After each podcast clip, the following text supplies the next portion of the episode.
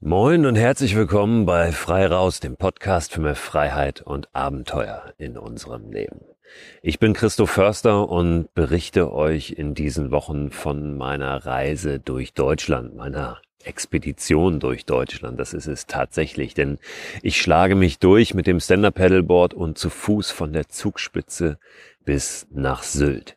Ich bin mittlerweile an der Ostsee angekommen, werde euch heute berichten von meinem Weg dorthin von der Elbe und ja, von der Situation hier an der Ostsee, wie es gerade aussieht, wie es mir geht und was jetzt ja, ansteht in den nächsten Tagen.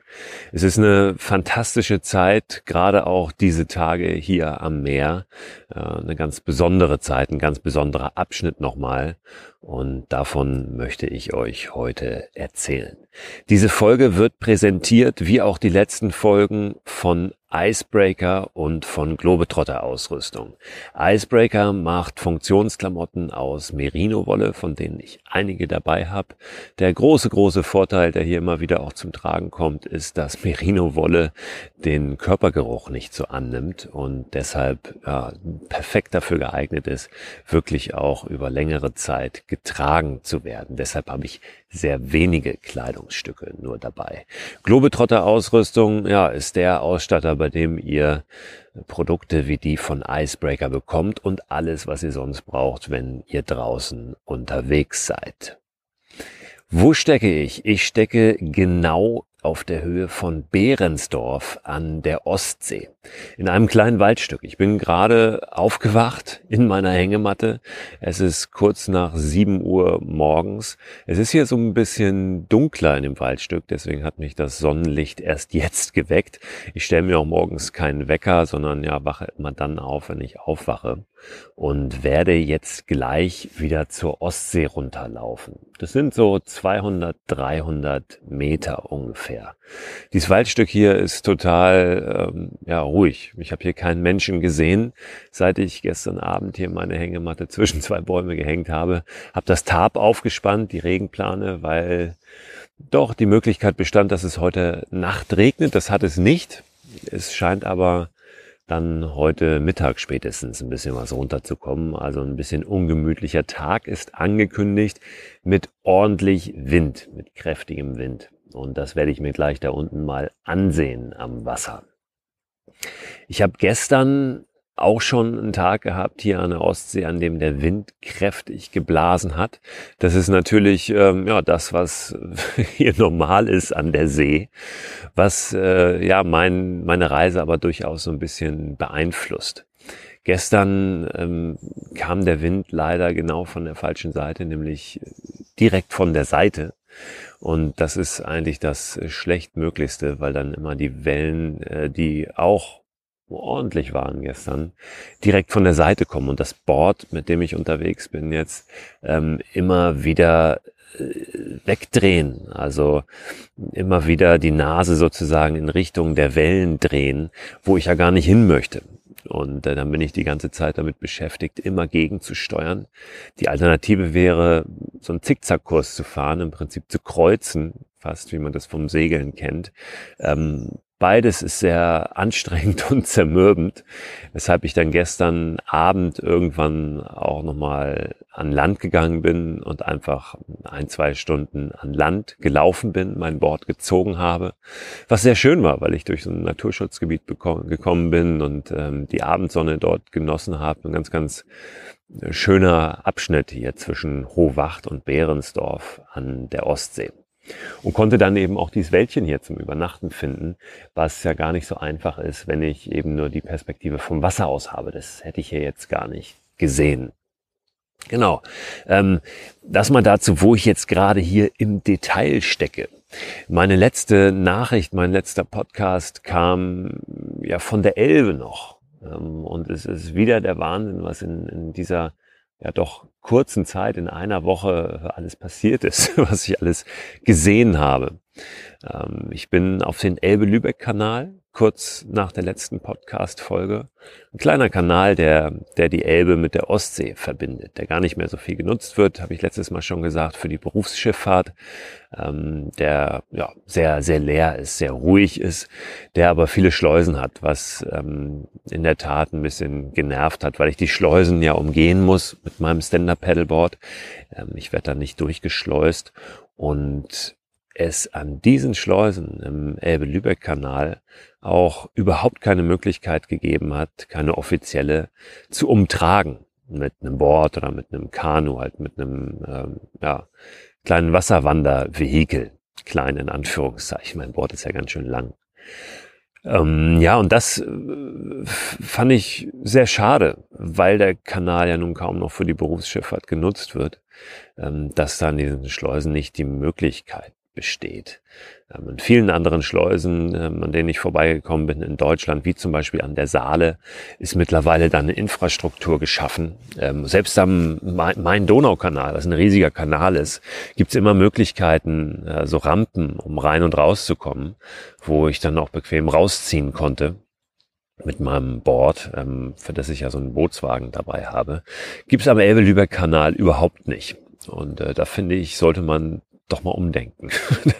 Weil es gar nicht so schwer ist, ähm, vielleicht einen kleinen Holzsteg, einen kleinen flachen Holzsteg, ähm, zwei, dreihundert Meter vor einer Schleuse und zwei, dreihundert Meter nach einer Schleuse zu installieren, wo dann Wasserwanderer dann doch es ein bisschen leichter haben. Ja, wer weiß, vielleicht hört ja jemand zu, äh, der da irgendeinen Einfluss drauf hat. Oder eine Gemeinde, die an so einer Schleuse liegt, die sowas natürlich auch äh, installieren könnte. Ähm, das wäre sehr schön, glaube ich. Ich bin diesen Elbe-Lübeck-Kanal gefahren ähm, bis nach Lübeck, so wo der endet, wo der dann in die Trave übergeht. Ja, die Trave, ein kleiner Fluss, die den die Trave, ein kleiner Fluss, den die meisten von dem Ort kennen, an dem er mündet, dieser Fluss in die Ostsee, nämlich Travemünde. Travemünde liegt etwas überhalb von Lübeck und dort geht's dann auf die Ostsee. Davor warten noch ein paar richtig dicke, große Schiffe, ein bisschen Industrie. Lübeck natürlich die Altstadt, wo aber auch viel Verkehr ist auf dem Wasser, also viel Tourismus, viele Ausflugsschiffe. Ich bin durch so ein Benefiz-Ruderrennen sogar noch gekommen. Also es war richtig was los auf dem Wasser. Dann die großen Fähren in Travemünde, die dann auslaufen Richtung Skandinavien. Ähm, große finnische Fähren, an denen ich vorbeigekommen bin, wo es natürlich gilt, ein bisschen aufzupassen und man auch ein bisschen Erfahrung äh, braucht auf dem Board. Aber dann ist das wunderbar machbar und ich bin dann auf die Ostsee rauf an einem Sonntag, wo natürlich dann auch noch viel ähm, Verkehr ist, viele Segelschiffe unterwegs waren, weil auch ein bisschen Wind da war und habe mich da aber ganz gut durchgeschummelt, durchlaviert und ähm, ja, war dann am Meer, äh, war am Meer und habe sofort dieses dieses Gefühl von Meer auch gehabt. Ähm, freundliches Wetter, Salz in der Luft, Salz im Wasser und äh, Sand unter den Füßen, wenn ich mal angelegt habe, dann, was ich natürlich hin und wieder tue, um eine Pause zu machen, mich zu stärken ähm, und einfach mal durchzuatmen.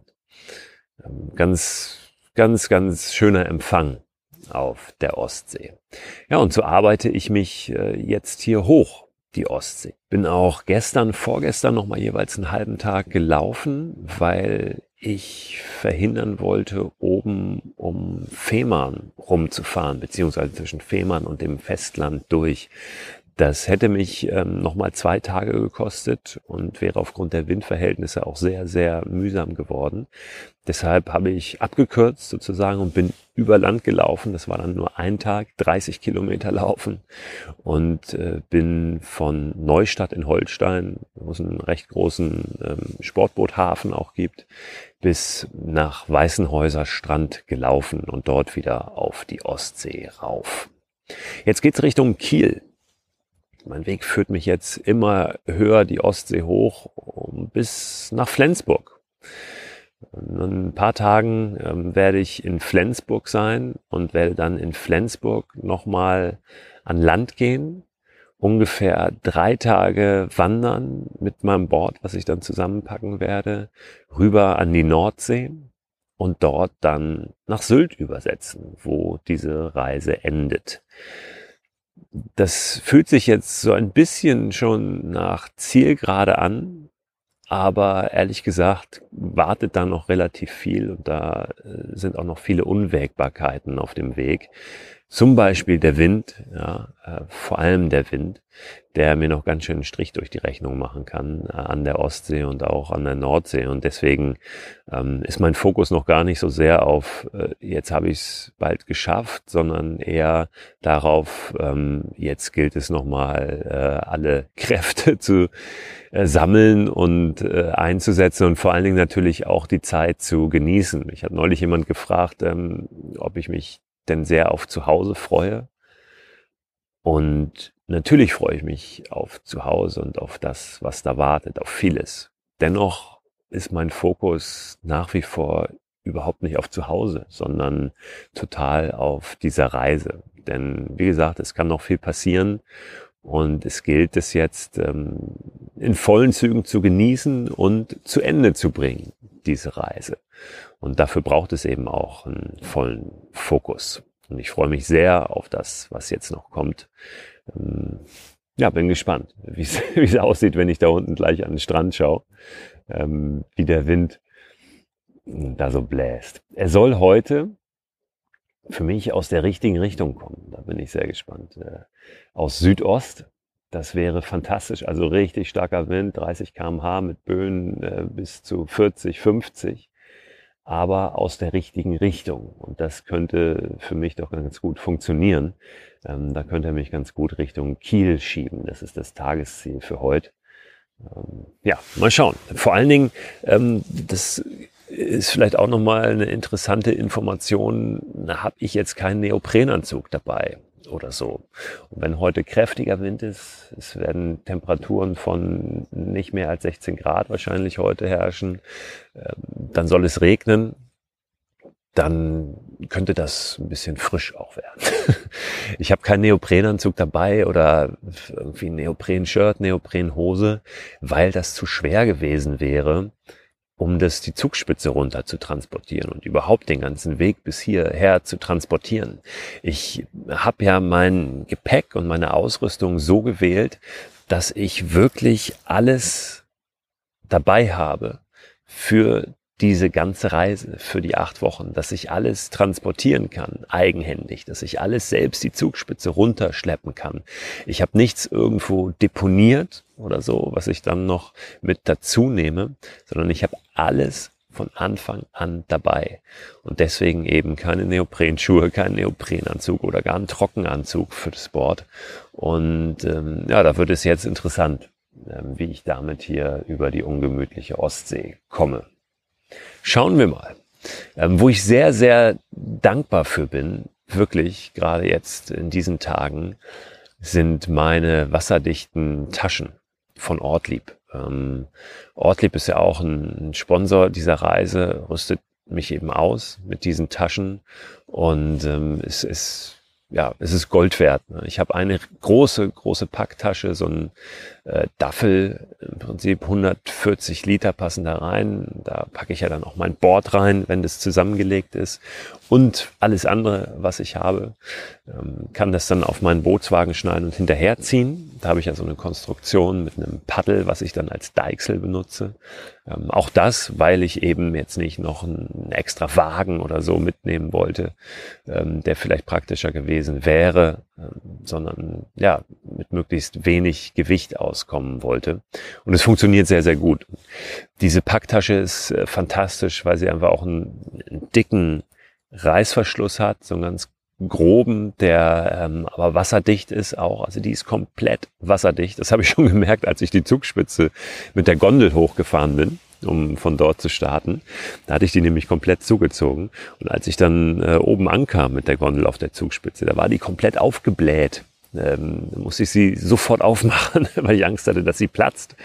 Ähm, weil sich natürlich da ja, ähm, die Luft ausgedehnt hat aufgrund der Höhe und äh, sie ein bisschen aussah wie ein Ballon.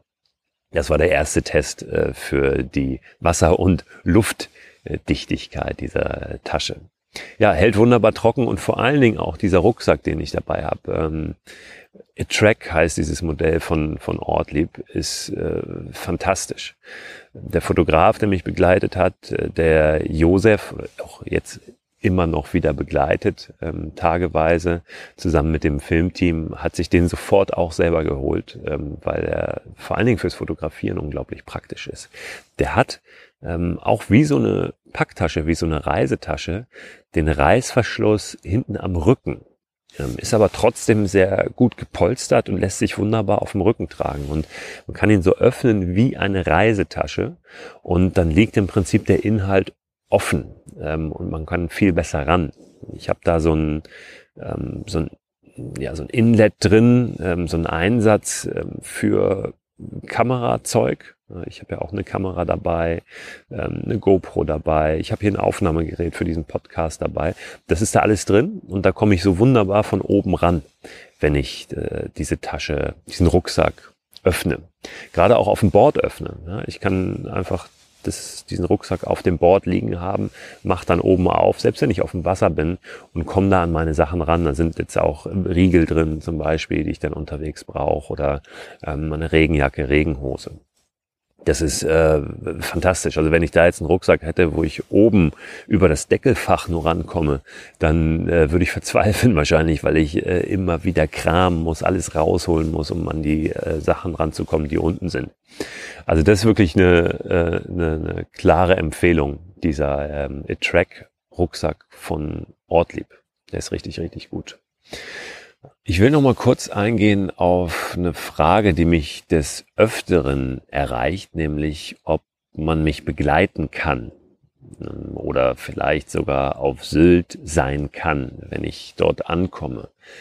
Ich habe diese Fragen von Anfang an immer abgeblockt, gar nicht, weil ich dann überhaupt keine Lust drauf habe oder das irgendwie total blöd finde, und es ist auch in keinem Fall persönlich gemeint, sondern ich glaube, dass das dieser Reise einen ganz anderen Charakter geben würde.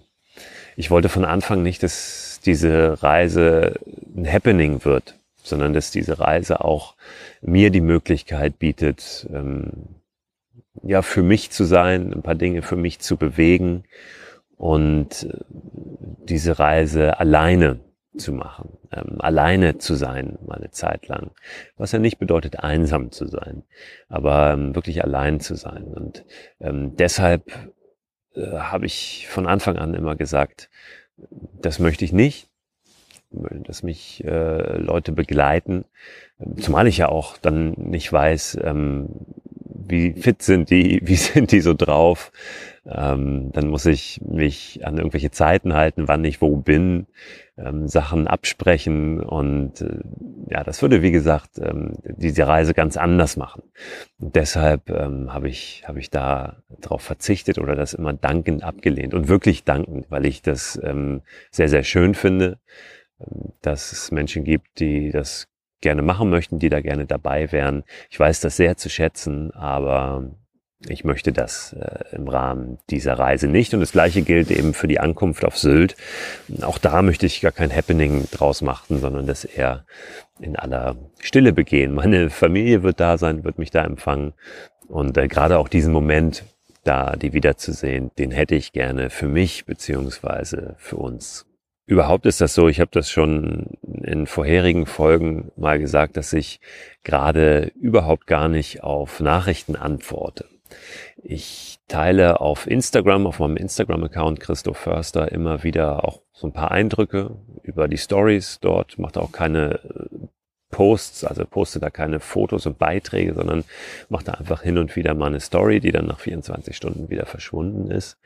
Ähm, natürlich erreichen mich auch da Nachrichten, äh, auf die ich aber auch nicht antworte, ähm, weil das äh, ja jetzt zu viel Aufwand wäre, zu viel Zeit und zu viel Fokus, ähm, Aufmerksamkeit erfordern würde da auf äh, Social Media Nachrichten zu antworten. Ich lese die alle, und ich freue mich über die. Und auch das nehmt bitte nicht persönlich, wenn da eine Antwort kommt. Wenn ganz konkrete Fragen drin sind, versuche ich die hier im Podcast äh, mal aufzugreifen. Es kam zum Beispiel auch die Frage, ob ich äh, die ganze Zeit stehe auf dem Stand-Up-Paddleboard, wenn ich paddel. Das tue ich. Ich habe wirklich vielleicht zehn Minuten gesessen auf dieser ganzen Reise äh, seit über sechs Wochen. ähm, ich stehe wirklich immer. Ähm, da bist du natürlich ein bisschen windanfälliger, aber ich stehe einfach lieber, als dass ich äh, sitze oder knie auf diesem Board. Manchmal geht's nicht. Dann äh, muss man mal kurz in die Knie gehen, äh, weil der Schwerpunkt dann ein bisschen niedriger ist und man doch ein bisschen stabiler noch ist. Ähm, aber nein, in der Regel oder eigentlich immer stehe ich auf dem Board. Ähm, und auch barfuß auf dem Board, da kam auch die Frage neulich, habe ich irgendwelche Neoprenschuhe? Da bin ich ja eben schon äh, drauf eingegangen. Nein, habe ich nicht. Ich habe so, ähm, das sind eine Art Neoprensocken, so Beachvolleyball-Socken daher kommen die, beziehungsweise dafür sind die eigentlich gemacht. Die habe ich dabei, die habe ich jetzt gerade schon rausgelegt, die werde ich vielleicht heute mal drüber ziehen. Richtig warm halten die auch nicht, ähm, aber ein bisschen wahrscheinlich schon. Und die ziehe ich jetzt heute wahrscheinlich mal an.